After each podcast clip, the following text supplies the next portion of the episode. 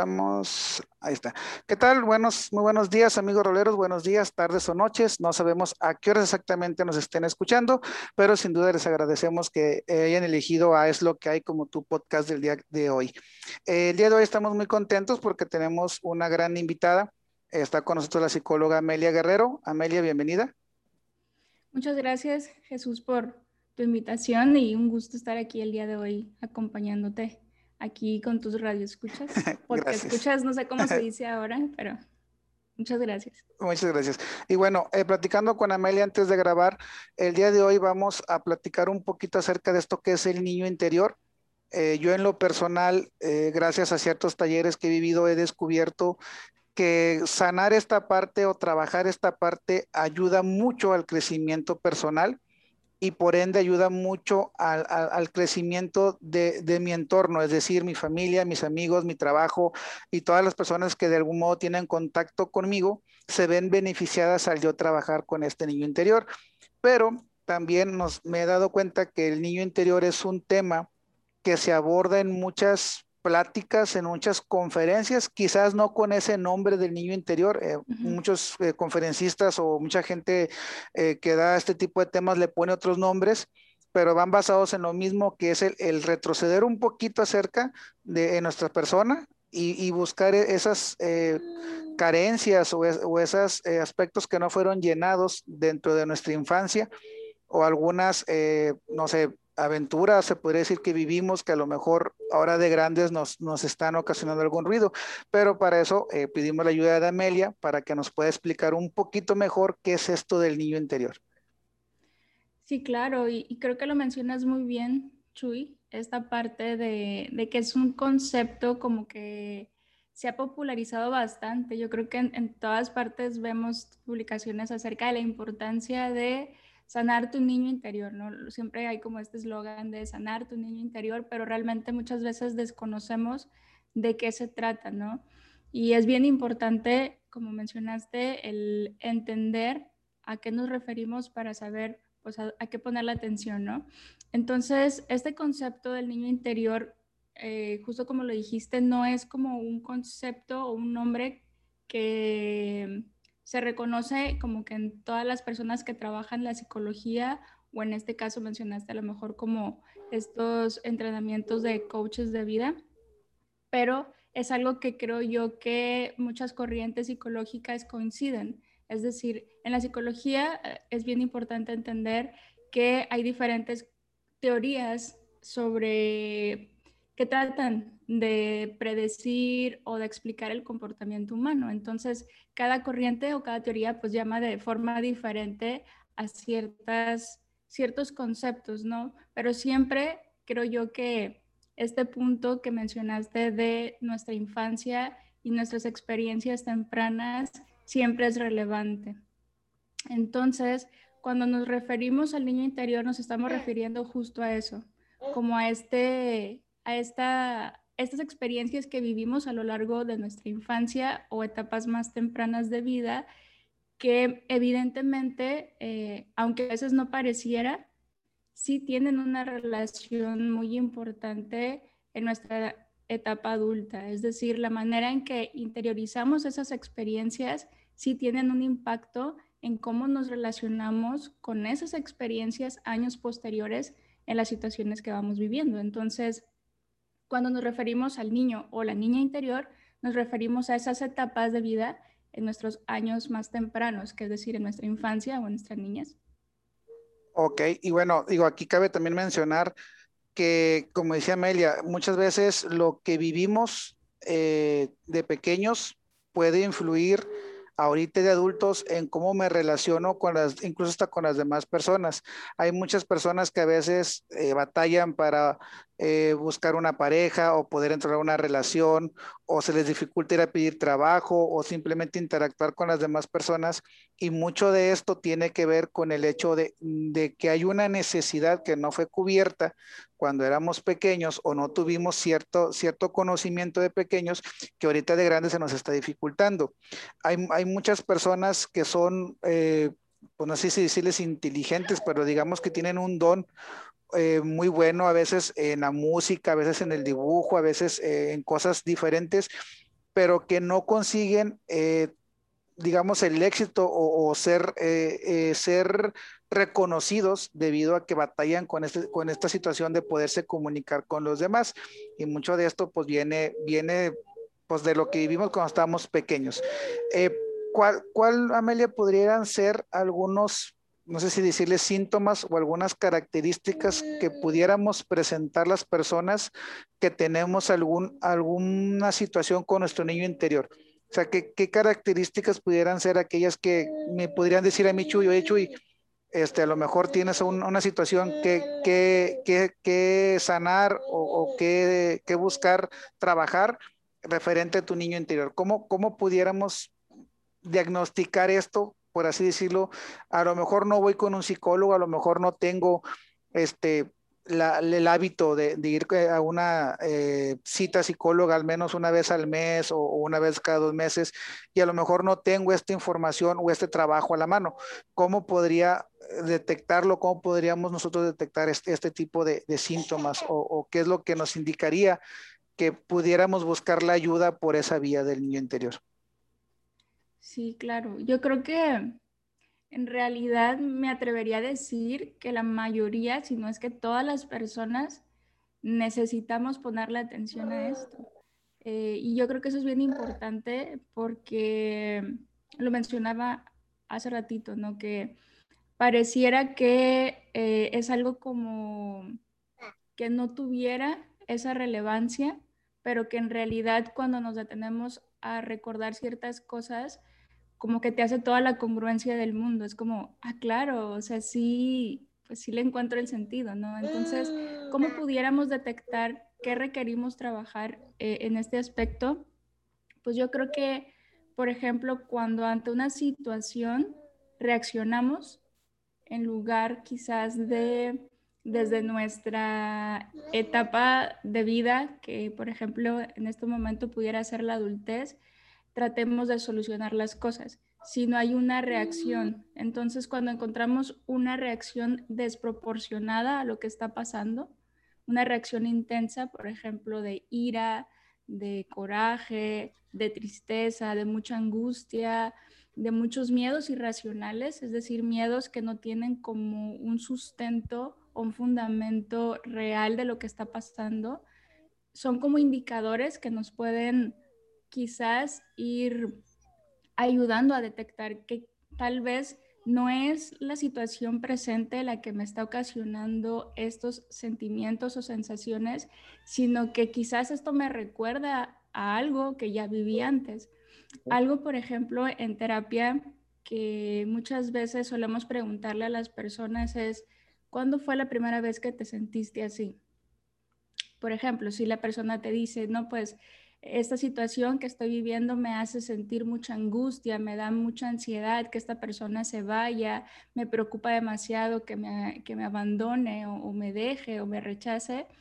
Entonces quizás eh, no es tanto esta experiencia que estás viviendo, sino lo que te recuerda esa experiencia que viviste antes, ¿no? Entonces, cuando hacemos esta pregunta, es tratar de que la persona vaya a esas memorias, de decir, ¿cuándo fue la primera vez que me sentí abandonado o abandonada, cuando fue la primera vez que sentí esta angustia porque alguien se fuera.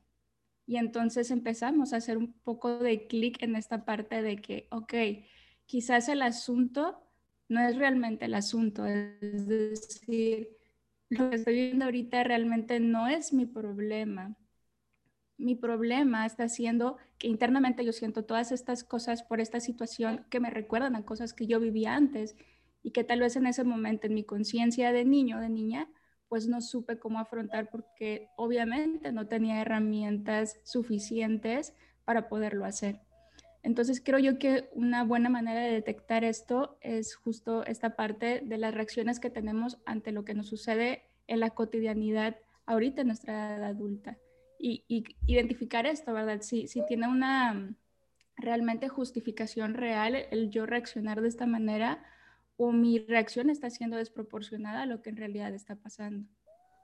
Fíjate que eh, ahorita que decías la manera en que reaccionamos, eh, una de las cosas que, que yo tenía, bueno, todavía tengo porque todavía sigo trabajando en eso, no es como que ya haya estado resuelto, pero antes de entrar a, todos estos talleres y cosas que, me propuse experimentar y vivir, eh, no, yo creo que muchos hemos escuchado esa expresión de que no, eh, esta persona es de mecha corta y, lo relacionamos con que le dices algo y se enoja inmediatamente o explota en la ira.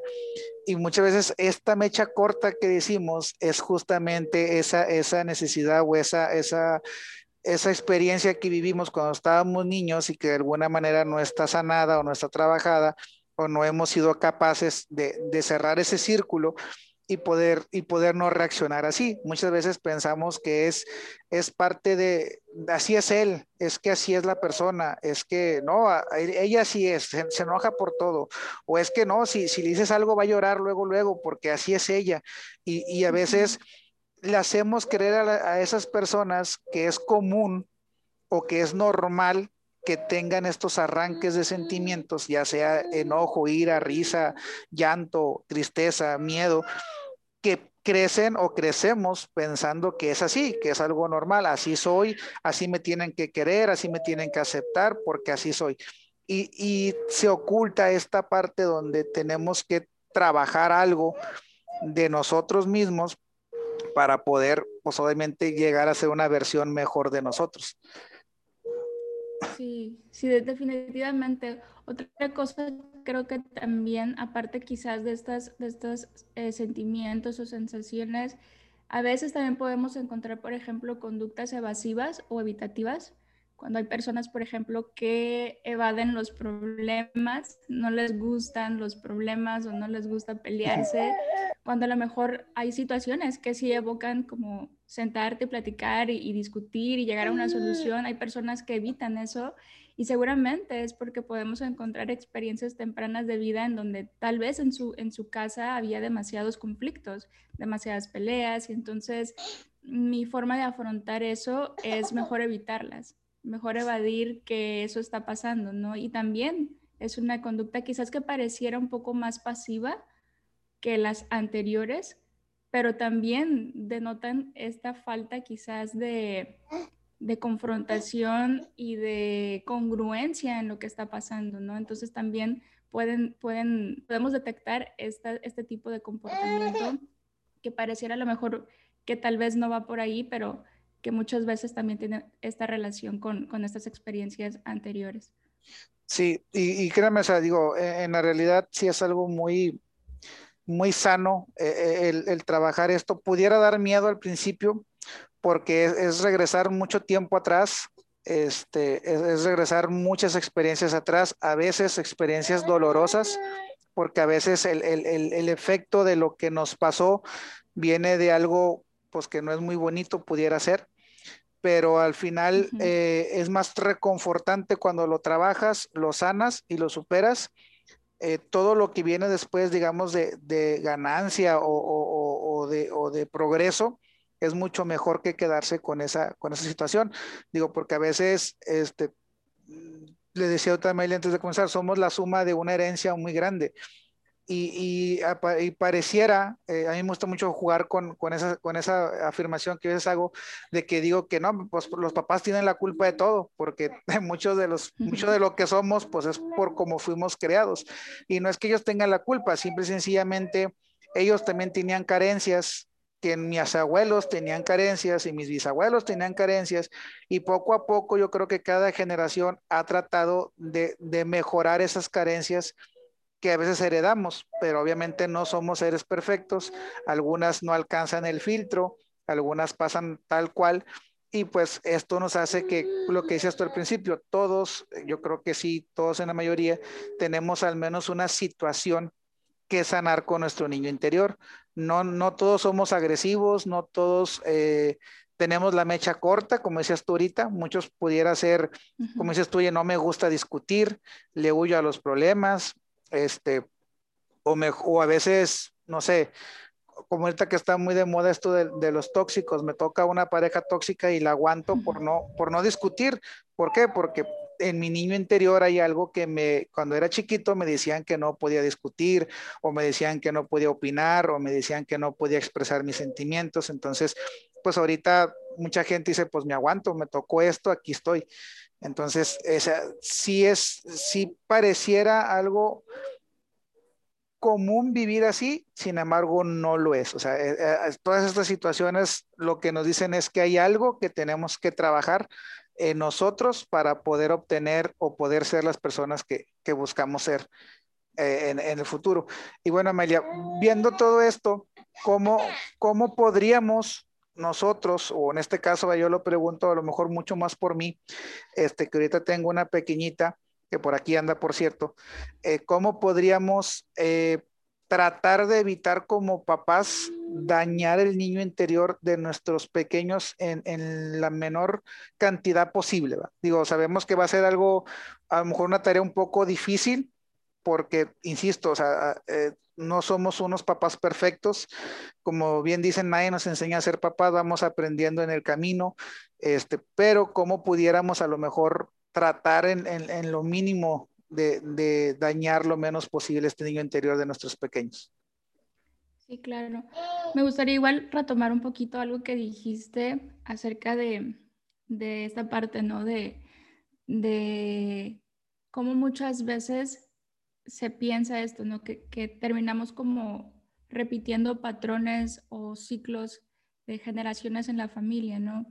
Y algo que me gusta mucho, eh, cómo hacer consciente a las personas eh, o a, las, a los consultantes, es que hay que entender una parte bien importante, que al final de cuentas, eh, no importa el rol que tengan las personas en nuestra vida, claro que que sea nuestra madre o que sea nuestro padre es importante, pero si por un momento les quitamos un poquito esta etiqueta de mamá o papá y las expectativas que tenemos acerca de, de ellos y los vemos como personas solamente, cambia mucho la perspectiva porque entendemos que pues al final de cuentas están haciendo lo mejor que pueden con lo que tienen y con lo que saben en ese momento y que muchas veces puede estar muy limitado también por sus propias enseñanzas, por sus propias experiencias de vida. Y entonces, eh, como mencionaste, a veces vemos muy común ciertos comportamientos, no los cuestionamos, no hacemos algo para cambiarlo y lo terminamos repitiendo. Pero no es quizás con una intención de hacer un daño, sino a veces es por una falta de conciencia, por una falta quizás de oportunidad para poder aprender. Entonces, creo yo que eso es bien importante porque cuando nos posicionamos en ese lugar dejamos de culpar, dejamos de juzgar, dejamos de echarle mi responsabilidad a la otra persona. Que claro que en algún momento quizás sí tuvieron responsabilidad, porque bueno, yo al ser una niña o al ser un niño, pues no tenía la conciencia o la posibilidad de cambiar mi realidad en ese momento. Entonces tuve que adaptarme y ahí aprendí de cierta forma estos mecanismos de afrontamiento que me ayudaron a sobrevivir en ese ambiente en ese momento. Pero muchas veces crecemos y seguimos haciendo lo mismo como si fuéramos todavía esos niños y niñas y ahí está el problema, porque ya no somos, ya somos adultos y nos seguimos comportando o queriendo eh, reaccionar ante las circunstancias desde, ese, desde esa posición de niños y niñas. Y seguimos culpando a y seguimos culpando a papá y mamá de por tu culpa soy así o por tu culpa no puedo ser de tal manera. Claro.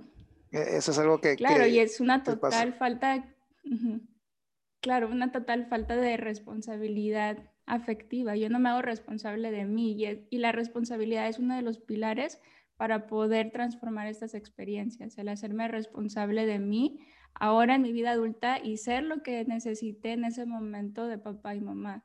Ahí va a estar la clave. Entonces, ahorita preguntabas esta parte, ¿no? De, de cómo hacer para no dañar tanto a, pues, estas generaciones eh, de niños, ¿no? De estas generaciones de decir, bueno, tengo ahora un hijo, una hija, ¿cómo le hago? Quizás para ser un poquito más consciente y tal vez evitar que, eh, pues, tenga algún tipo de, de herida en, que vaya a lo mejor a llevar en, su momento de adulto. Y realmente creo que, aunque queramos blindar obviamente a nuestros hijos e hijas de cualquier cosa que pueda dañarles, creo que a veces es imposible y que muchas veces también es parte del aprendizaje de ellos como personas, pero creo que sí es bien importante tener conciencia, por ejemplo, de que cuando tenemos niños pequeños que están en, su infancia, por ejemplo, antes yo creo de los 5 o 6 años, es bien importante también conocer cómo funcionamos como seres humanos en general, ¿verdad? Cómo funciona en su cerebro, cómo funcionan sus emociones, porque eso nos va a hacer personas más conscientes. Entonces, algo importante de esta información, a lo mejor yéndome un poquito a esta parte de, la neurociencia o lo que conocemos en la neuropsicología, ahora sabemos que nuestro sistema nervioso está en pleno desarrollo a esa edad, cuando son muy pequeños.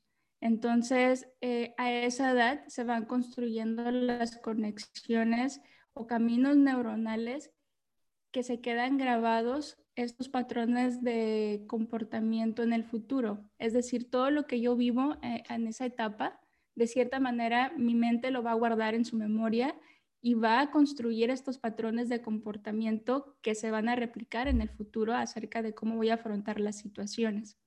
Es decir, que en esa edad se construyen de cierta forma las bases automáticas de nuestro comportamiento y nuestra gestión de emociones como adultos.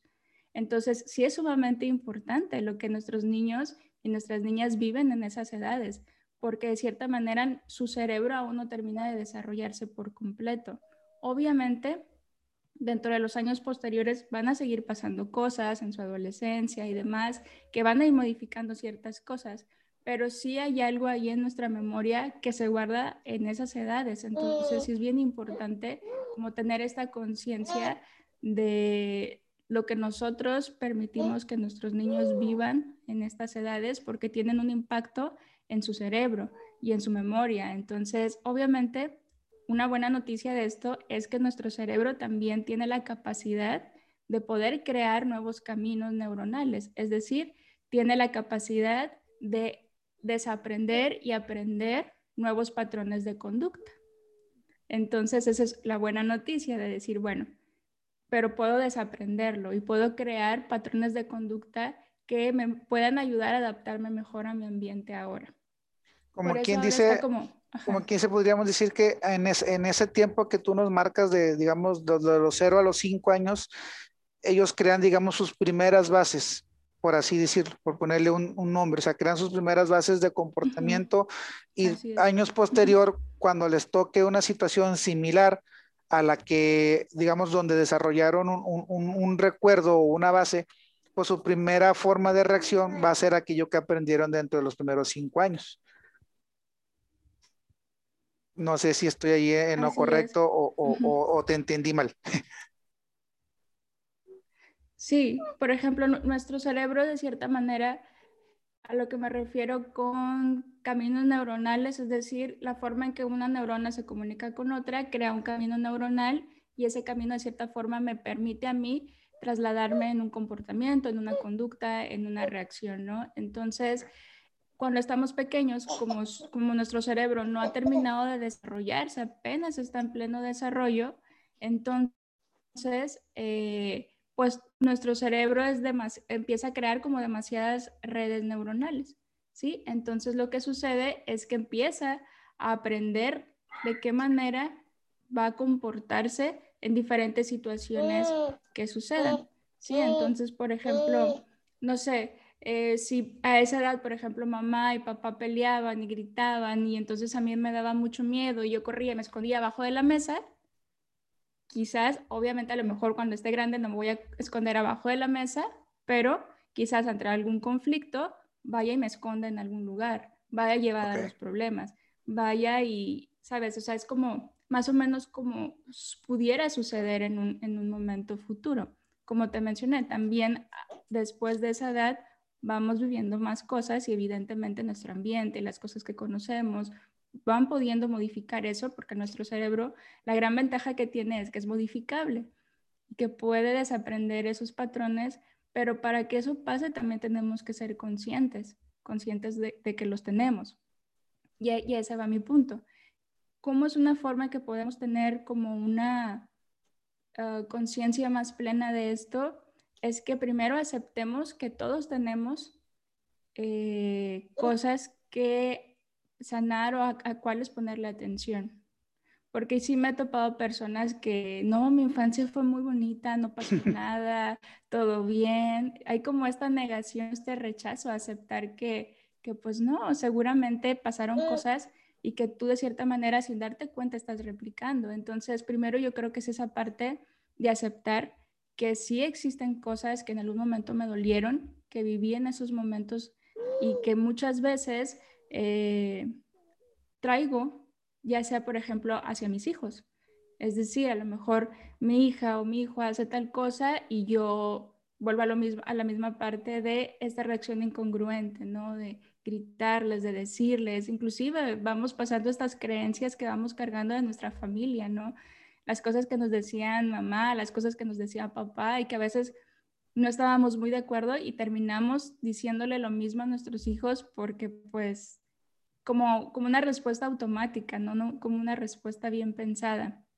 Entonces yo creo que una parte importante de cómo podemos evitar dañarlos es eso. Primero la autoconciencia de hacerme cargo de mi propia historia y decir, ok, sí, traigo todas estas cosas que quizás no me gustaron, de mi mamá, no me gustaron de mi papá, no me gustaron de su relación, no me gustaron de, cómo me criaron tal vez.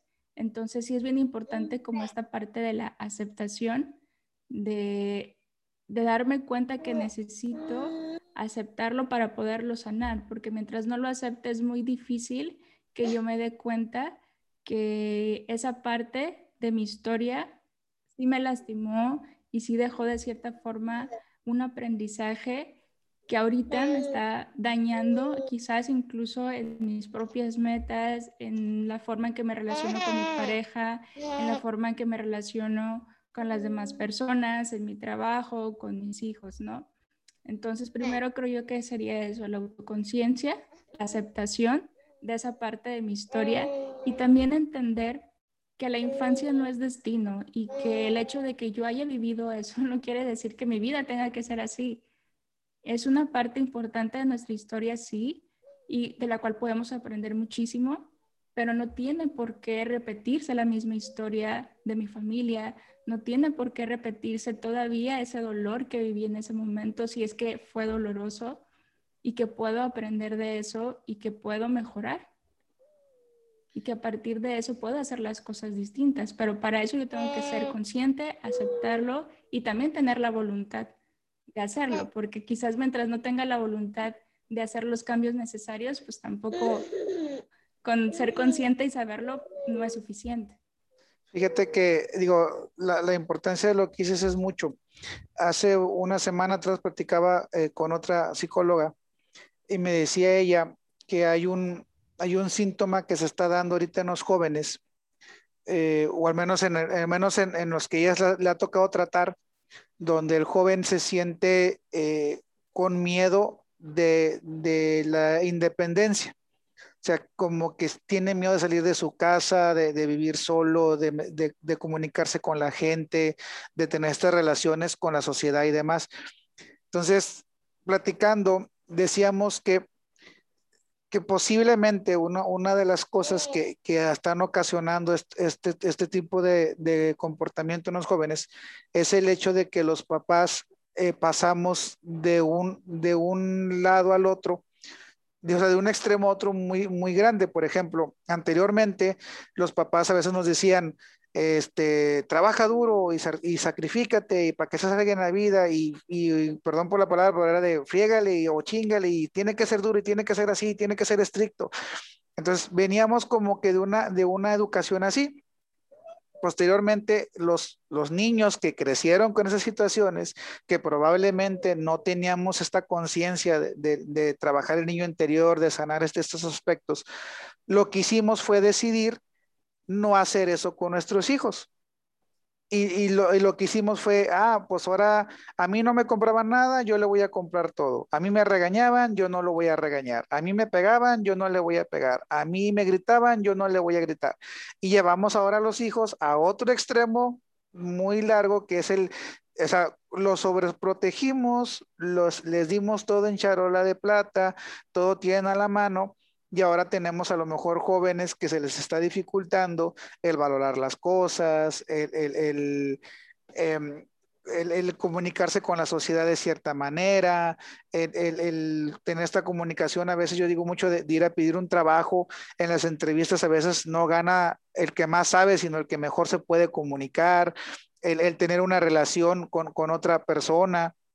O sea, tenemos, eh, se empezaban a crear este tipo de jóvenes, pero ¿a qué voy con esto? Digo, la importancia de lo que tú nos dices es, si no hacemos conciencia y aceptación y, queremos, o sea, si no juntamos esas tres cosas, el querer, el conocer y el saber, que todos tenemos una historia que probablemente pudiera ser muy bonita, pero que tiene algunos aspectos que trabajar, o pudiera ser muy dolorosa y que tiene a lo mejor aspectos más difíciles a trabajar, pero si no hacemos esto, nos vamos a ir a otro extremo de educar otra generación nada más por, por creencias de, ah, conmigo lo hicieron, pues yo no lo hago sin saber que en ese, en ese, en ese, camino eh, de la decisión, realmente lo que tendría que hacer es trabajar yo primero como papá, conocerme, este, y después, ya ahora sí conociéndome y sanando ese aspecto, poder transmitir una educación mejor o diferente a mis hijos, ¿no? O sea, digo, ¿cómo, cómo es la importancia de lo que nos dices ahorita tú, de que es el, si no queremos dañar, ahora sí como que a nuestras nuevas generaciones, lo primero es conocernos nosotros como papás. Y, caigo en algo que decíamos en el episodio pasado de, de, aquí del podcast que platicábamos con otra psicóloga, es ir a terapia debería ser parte de nuestros hábitos y no necesariamente porque tengamos un problema, sino simple y sencillamente por conocernos. A veces hacemos muchas cosas y no sabemos ni por qué las hacemos. Entonces, no, el psicólogo no es para ir a solucionar mis problemas. O sea, no es porque, para empezar, no es para locos. Eso es algo que yo siempre he peleado con eso de que mucha gente todavía ahorita cree que el psicólogo es para locos. Entonces, el psicólogo no es para locos el psicólogo sí es una gran ayuda, si tenemos broncas va a ser magnífico, pero si no nomás es para la gente que tiene problemas, también es para la gente que, oye, quiero conocerme más, quiero saber más de mí, quiero, este, no sé, quiero crecer más como persona, quiero descubrirme ciertas cosas. O, o, simplemente ya detecté que tengo un hábito que a mí no me gusta y quisiera dejarlo, cambiarlo, mejorarlo. Entonces, o sea, ir, ir aunque fuera una vez al mes, una vez cada dos meses, es como ir a un chequeo, decíamos, de, de salud al, al, seguro. ¿Sabes que voy a hacer un chequeo físico? A ver cómo ando. Es igual, o sea, ir a terapia es esta situación de cómo ando emocionalmente, cómo ando sentimentalmente, cómo, cómo estoy yo. Y pues algo va a brotar en, en, esa terapia que tengas, ¿verdad? Y, de ahí se sigue el camino a trabajar.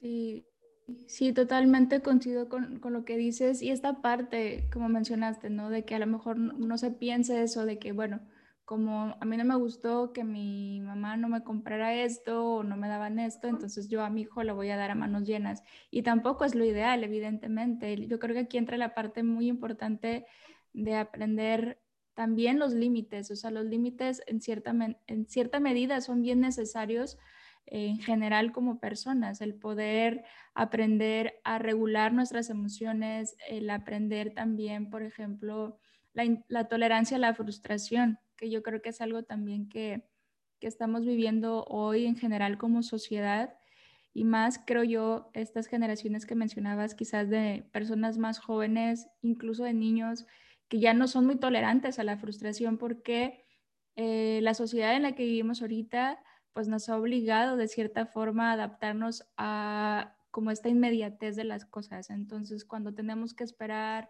cuando eh, tenemos quizás que hacer las cosas un poco más despacio o incluso que se nos nieguen, la poca tolerancia a ese tipo de escenarios es muy grande y eso es muy peligroso porque la realidad no es así, la vida no es así y es como una creo una historia bastante distorsionada.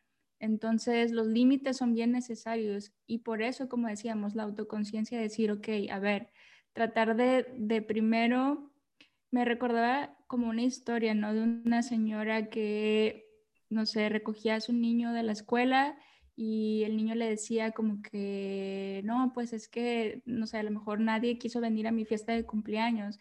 No, yo le voy a, este, a conseguir a todos los amigos y como mucha angustia la señora sentía quizás porque el niño no tenía amigos o porque el niño no quería ir a su fiesta de cumpleaños, pero muchas veces realmente la reacción quizás de la señora de conseguirle amigos o de conseguirle eh, invitados realmente era más por ella que por el niño, en el sentido de que quizás esa herida es más de ella que del niño.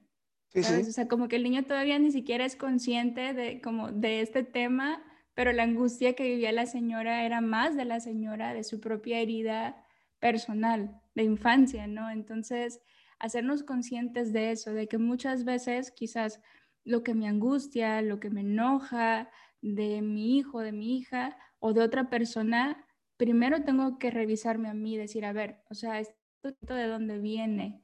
¿Viene realmente de lo que está pasando o viene de mí? Viene de que a lo mejor a mí no me gusta sentirme rechazada o a mí no me gusta sentirme abandonada y pienso que los demás se sienten igual que yo y entonces por eso quiero quizás proteger a la otra persona. Y yo creo que quizás en este ejemplo hubiera sido más interesante enseñar al niño esto, ¿no? Como hacerlo tolerante tal vez a, cuando alguien te dice que no o tolerante al rechazo de los demás. Creo que ese es un aprendizaje mucho más valioso que quizás simplemente como apagar ese dolor o esa tristeza que el niño tenía, ¿no? Entonces, que en ese sentido reconocemos que lo hacía más por, por la señora que por el niño. Cuando somos conscientes de eso, entonces podemos eh, tratar de solucionar las cosas desde una conciencia bien distinta. Entonces creo yo que lo que mencionabas ahorita, ¿no? La importancia de enseñarle a los niños también a tolerar la frustración, a enseñarles a esperar, enseñarles a regular sus emociones. Y creo que este punto es bien importante porque es algo que me he topado con muchos adultos en terapia. Cuando a lo mejor hacemos como todo esta, eh, irnos como a estas etapas de vida, vamos viendo que muchas veces son adultos que crecieron con una invalidez emocional, es decir, en su casa eh, no les permitían expresar sus emociones, no les permitían, eh, como mencionaste hace ratito, expresar su opinión, tomar una decisión. si llorabas era como ay, te voy a dar una razón para que llores, de verdad. Mm. Eh, y mucho tipo de este discurso, ¿no? Entonces, el invalidar sus emociones pareciera en ese momento que solucionaría un problema como adulto, porque a lo mejor no te tienes que hacer cargo de las emociones de tu hijo y te ocupas de las cosas que supuestamente tú te tienes que ocupar y no pierdes el tiempo, entre comillas. Sin embargo, a ese niño le estás enseñando a ser un adulto que no sabe hacerse responsable de sus emociones, porque no sabe qué hacer con ellas. De verdad, son personas que lo dicen literalmente, es como de repente siento algo pero no sé qué es. Y entonces recurro a comportamientos para aplacar lo que siento que no sé qué es. Sí, sí, sí. Y hay como esta falta de conexión entre mis emociones, no las identifico, no sé qué es lo que siento, pero me siento mal. Y es bien, bien triste porque muchos de esos son niños, niños heridos que en su casa eh, invalidaron completamente sus emociones y, y, quienes, y lo que ellos sentían respecto a lo que estaba pasando. Y es real. Entonces, sí es bien importante, creo yo, que este punto también eh, el darle permiso a nuestros niños y niñas de expresar sus emociones y de escucharlos. Yo creo que la escucha es algo, es como el mejor regalo que le podemos dar a alguien, a veces simplemente escucharlo porque es como el decir existes, tu voz importa, eh, lo que tú tienes que expresar eh, me, me, importa y quiero escucharlo, ¿no? Entonces, creo que esa parte también, ¿no? Como sí hacerme consciente de mí, pero también regalarle esta experiencia a mi hijo y a mi hija de hacerlo valer y que él sepa que existe para mí, creo que es bien importante también. Fíjate que ahorita que decías eh, acerca de, de, dejar, a la, dejar a los tus hijos que se expresen y, y el poner límites, yo digo, realmente eh, la chamba de, de, un papá, y sorry por decir la palabra chamba, pero digo, el trabajo que tenemos que hacer o la responsabilidad que tenemos es muy grande. A veces, a veces, el, a veces el hecho de no sanar o no trabajar este niño propio, nosotros como papás, nos hace el no querer tener la responsabilidad de un papá. O sea, quiero resolver los problemas con mi hijo como si yo también tuviera la edad de él y a veces eh, pues eso no va a funcionar al final del día, ¿verdad? O sea, lo único que vamos a ocasionar es pues tener dos niños peleando. Entonces, hay una línea muy delgada eh, entre, por ejemplo, decirle al niño, puedes opinar, pero no puedes ir por el mundo diciendo lo que tú quieras decir porque puedes dañar a otras personas con tus comentarios.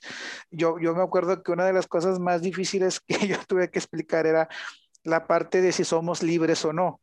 Entonces me decían, es que soy libre, yo puedo hacer lo que quiera. Y yo, eh, sí, pero no, o sea, hay reglas, hay una, hay una etiqueta de comportamiento, no puedes ir por el mundo haciendo lo que realmente tú quieres hacer. Entonces yo les decía, digo, mira, si tú fueras libre así totalmente, tú pudieras andar desnudo por la calle. Y digo, pero no puedes andar desnudo. Luego entonces tienes la sociedad dice que tienes que ir con ropa, tienes que salir con ropa a la, calle, incluso en tu casa no pudieras andar desnudo, o sea, tienes que andar vestido. digo, y esa es una regla que la sociedad tiene. digo, y las reglas se hicieron para poder convivir todos en armonía y en, y en paz y en tranquilidad, pero sí tienes la libertad de elegir qué ropa te quieres poner pero en base a la ropa que tú elijas, pues hay consecuencias, porque si escoges una ropa que a lo mejor, no sé, es muy llamativa, pues la gente te va a decir ciertos comentarios. Y si escoges una ropa, digamos, de algún modo normal, pues la gente te va, no te va a decir nada. Entonces, tú eres libre de elegir qué ropa ponerte.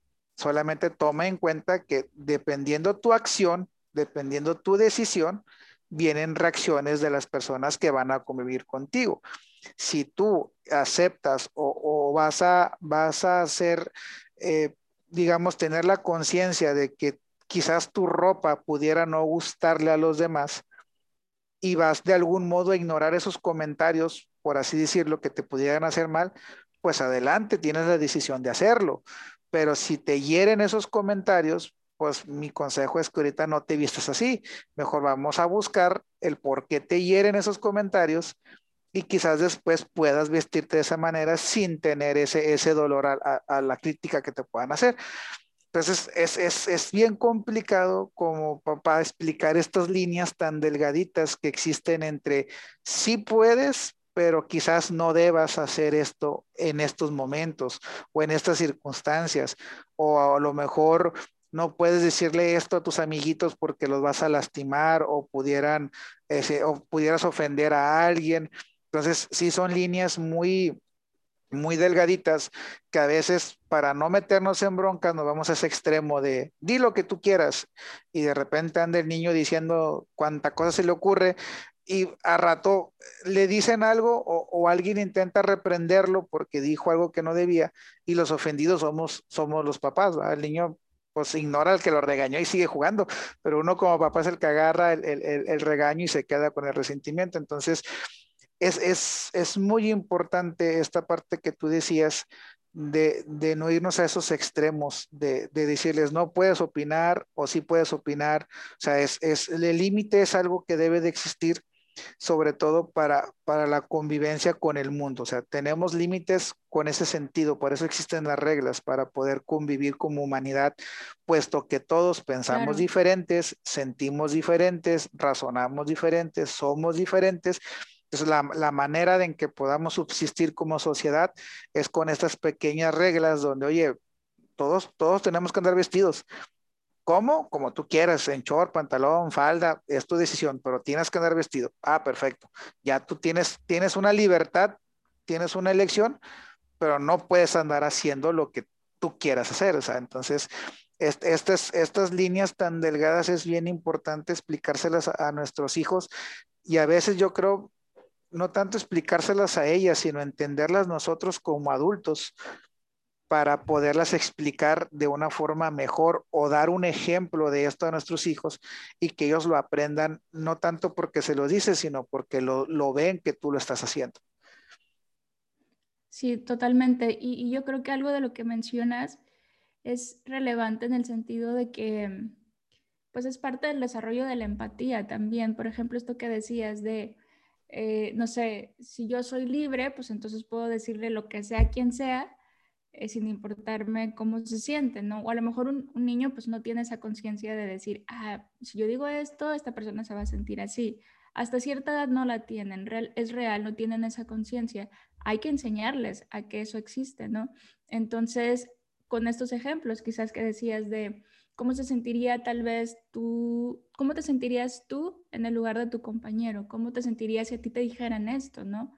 ¿qué emoción sentirías? No, pues a lo mejor me sentiría triste o me sentiría enojada y, ah, bueno, y de cierta forma le ayudas al, al niño o la niña a ponerse en el lugar de otra persona y la empatía yo creo que pues es algo muy, muy, muy, muy necesario y que tiene que ver con estos límites que mencionas, ¿no? El, el entender que tenemos que tener ciertos límites en lo que decimos, en las cosas que hacemos, porque también tienen un impacto en la vida de las otras personas. Y así los niños van aprendiendo también a ver por su alrededor y que no solamente importo yo.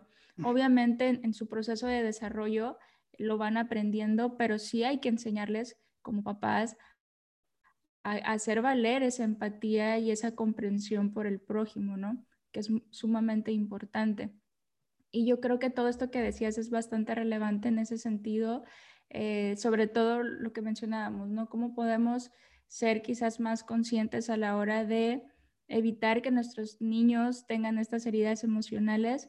Pues yo creo que con eso, o sea, en, el sentido de trabajar en nosotros mismos, eh, hacernos cargo de nosotros, eh, también el darle el tiempo de lo que tú has hecho, por ejemplo, que mencionabas de explicar, eso es sumamente importante, el tomarme el tiempo de explicar el porqué de lo que pienso, el porqué de lo que trato de enseñarte es sumamente importante porque como mencionabas también hace ratito, muchas veces no conocemos por qué pensamos lo que pensamos, por qué creemos lo que creemos y simplemente, pues porque yo digo, ¿no? Antes se tomaba mucho eso, ¿no? Pues porque soy tu mamá, soy tu papá y yo mando y tú te callas, ¿no? Y no, o sea, ¿qué le estás enseñando a tus hijos? porque eso lo van a trasladar en, su vida más adelante y van a tomar esta postura o pasiva o agresiva con las personas, de decir, ah, no, pues lo que yo pienso no importa, entonces tengo que a lo mejor minimizarme para que los demás eh, hagan lo que ellos crean que debería ser para mí. O tomo una posición agresiva de que lo que yo quiero es lo único importante y lo que los demás quieran no. Y eso, ninguna de las dos posturas es correcta. Entonces, lo que, lo que aportamos sí es muy importante y relevante en cómo ellos tratan de afrontar más adelante la vida.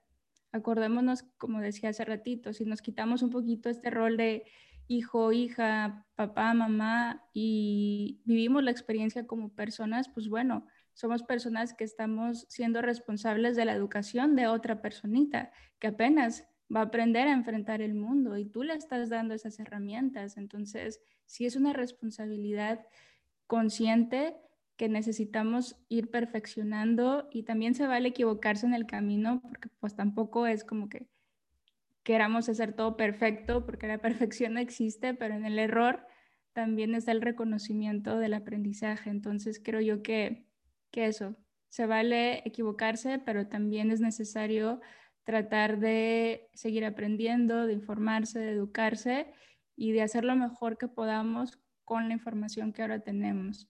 Y eso es sumamente importante. Decíamos hace ratito, no podemos quizás blindar de todos los males del mundo a nuestros hijos, pero sí, les podemos dar herramientas para que puedan de una forma más sencilla afrontar esas cosas que en algún momento ellos tendrán que superar por sí mismos y darles esa confianza de que van a poder hacerlo también yo decía que hay que preparar a nuestros hijos para un mundo en el que no estamos nosotros presentes, porque digo, mientras, mientras esté mamá o papá, pues de algún modo siempre vas a estar protegido, pero ¿qué vas a hacer el día que no estén? El día que tengas que ir, ir tú afuera a, hacer algo diferente, pues no van a estar ahí presentes, ¿qué van a hacer? Entonces, yo siempre, siempre he tenido eso en la cabeza, que es el prepararlos, que es lo que tú dices, darles las herramientas para que ellos puedan afrontar sus, sus situaciones de su vida, porque no siempre vamos a estar presentes y no digo en el plano físico, porque podemos vivir muchos años, pero no le, no sé, si mi hijo de 20 años tiene un problema con su novia, con su esposa, pues yo no voy a ir a arreglarle ese problema. O sea, yo tengo que de algún modo dejarlo que él lo arregle, lo va a tener que arreglar por sí solo y a lo mejor lo puedo escuchar cuando venga y me diga, oye, pasó esto, pasó el otro, lo puedo aconsejar, pero ya no voy a poder tener esa injerencia en decirle, hazlo así. Ya él va a decidir si mi consejo le sirve, no le sirve, si lo hace, si no lo hace. Entonces, lo importante es desde muy temprana edad, pues irles dando esas herramientas para que el día de mañana, que de algún modo ya no, ya no vamos a tener esa, pues sí, esa injerencia de decirles qué hacer, ellos puedan tomar las mejores decisiones y puedan afrontar cualquier situación que, les pudiera aparecer en, su vida.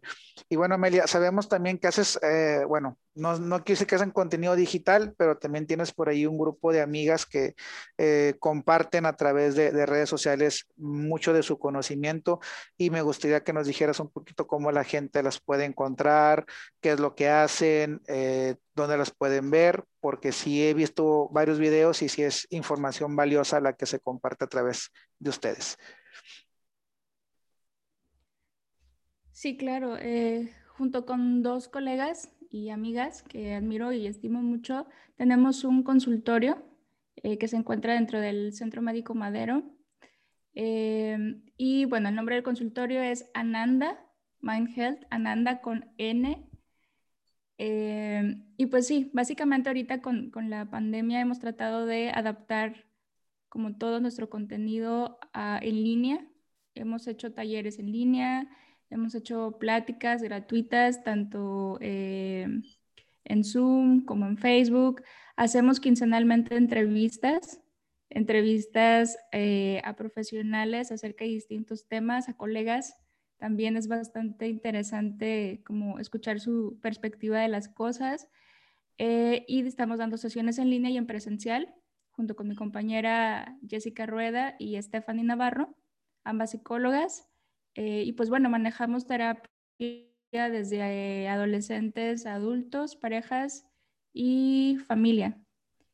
Antes de la pandemia empezábamos con este proyecto de hacer talleres en presencial, pero pues obviamente tuvimos que cambiar eso y lo mudamos a, a la parte en línea y también ha sido bastante interesante eh, la respuesta de las personas y pues básicamente hacemos eso, nos pueden encontrar en Facebook así, Ananda Mind Health, eh, o en Instagram igual, como Ananda NLD. Y pues básicamente de esa forma pueden agendar alguna cita o ver las entrevistas que tenemos y si algún profesional también que hemos tenido como invitado o invitada también pudiera aportarles algo de lo que ustedes necesitan, pueden contactarlos por medio de nosotras o ahí también dejamos como sus contactos. Y pues sí, realmente nuestra intención general es eh, pues buscar hacer comunidad. Creemos mucho en que Nuevo Laredo es una ciudad con mucho talento, con muchos profesionistas, pero que muchas veces no tienen la oportunidad de pues hacerse conocer o que las personas realmente no los pueden contactar con tanta facilidad y quisimos crear este espacio de entrevistas para poder darles también ese aporte a las personas y que puedan tener más acceso a este tipo de conocimiento, porque creemos que si somos eh, más personas educadas en este sentido emocional y psicológico, pues vamos a tener mejores seres humanos habitando este planeta, ¿no? Entonces, qué mejor que de esa forma es como nuestra aportación a la comunidad. Qué bueno, qué bueno. Y pues bueno, toda la gente que nos está escuchando, este, aunque no sean de Nuevo Laredo, como ya saben, hay eh, terapias y talleres vía Zoom, vía digital, entonces no es pretexto el hecho de que no estés en la ciudad para que no puedas eh, seguirlas en redes sociales y entrar a algún taller o tener alguna ayuda que pudiera necesitar.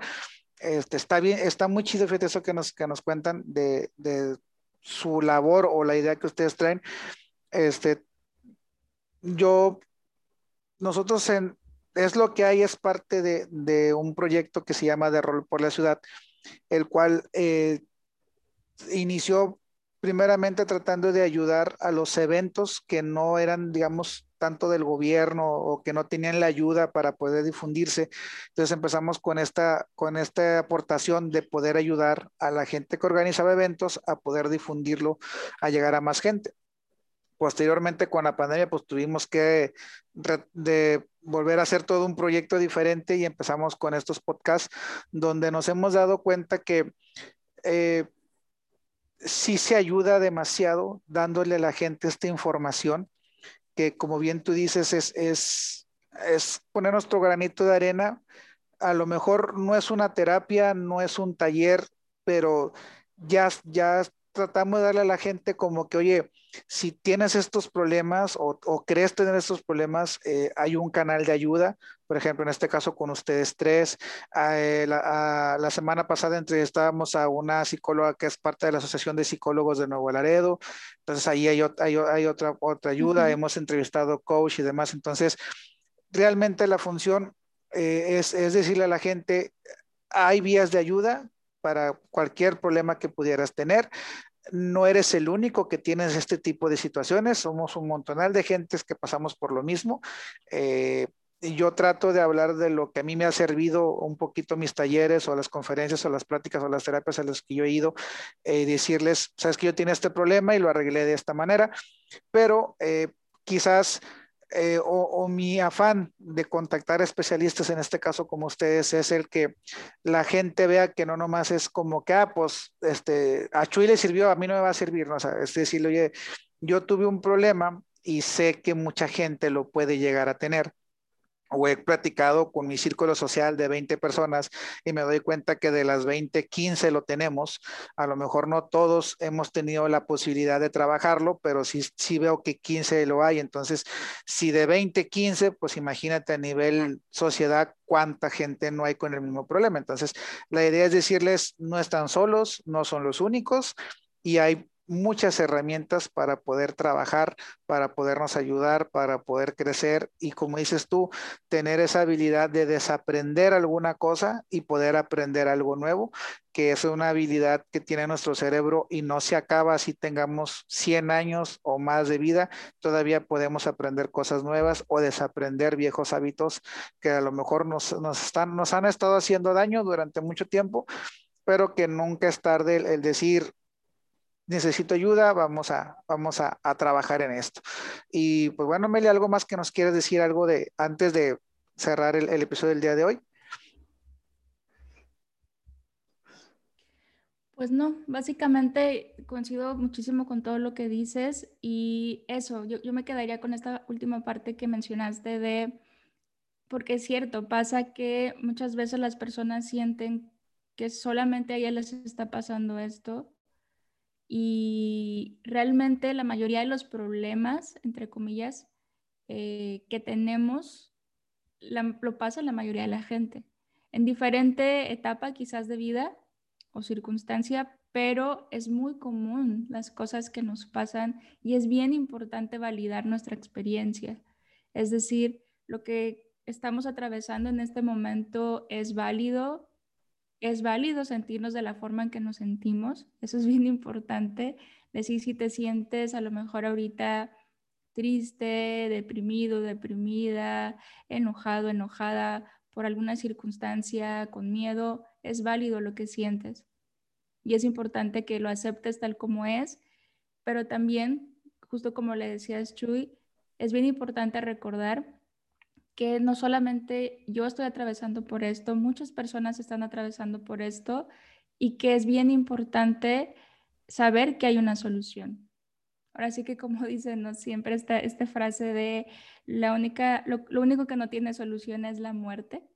Y chistosamente a veces es cierto. Muchas de las cosas tienen solución, la mayoría tienen solución y lo importante es poder acercarnos a estas fuentes de información, a estas fuentes que nos puedan acercar a esa solución. Entonces yo siempre digo que mientras haya vida, siempre hay una esperanza de poder salir adelante y no nos debemos de cansar de buscar. eso que nos funcione a nosotros. Entonces me quedaría yo con eso y, me gustaría que se quedara quizá las personas que nos escuchan con eso y que si algo de lo que hablamos el día de hoy o lo que has hablado con otras personas en los podcasts anteriores les resuena, se identifican, pues qué mejor que sea el momento o esa señal que estaban buscando para eh, acercarse y poder conocerse mejor y poder tener una vida mejor a partir de, ese momento que, que te escuchan o que nos escuchan. Pues muchas gracias, Amelia, por haber estado con nosotros. Gracias por tu tiempo. Sabemos que son de las cosas, como bien dices ahorita, el que alguien te escuche o te dé su tiempo, son de las cosas muchas que se deben de agradecer muchísimo, puesto que son minutos, horas, segundos que no, que esa persona no va a recuperar y el que se los brindes a toda nuestra gente que nos pueda escuchar, te lo agradezco de todo corazón. Gracias.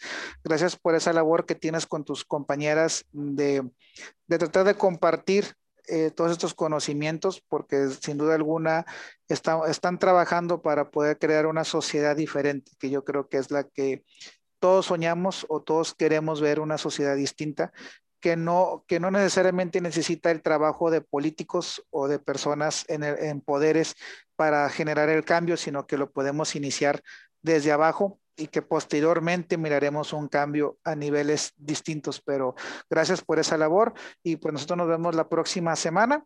Este, no se despeguen porque así como eh, hemos tenido hoy de invitada a Amelia, vamos a tener a más personas que nos vienen a compartir más conocimiento y que obviamente la idea de todo esto pues es sumarle un poquito a la vida de todos. Muchas gracias Amelia. Por nada, muchas gracias a ti Chuy.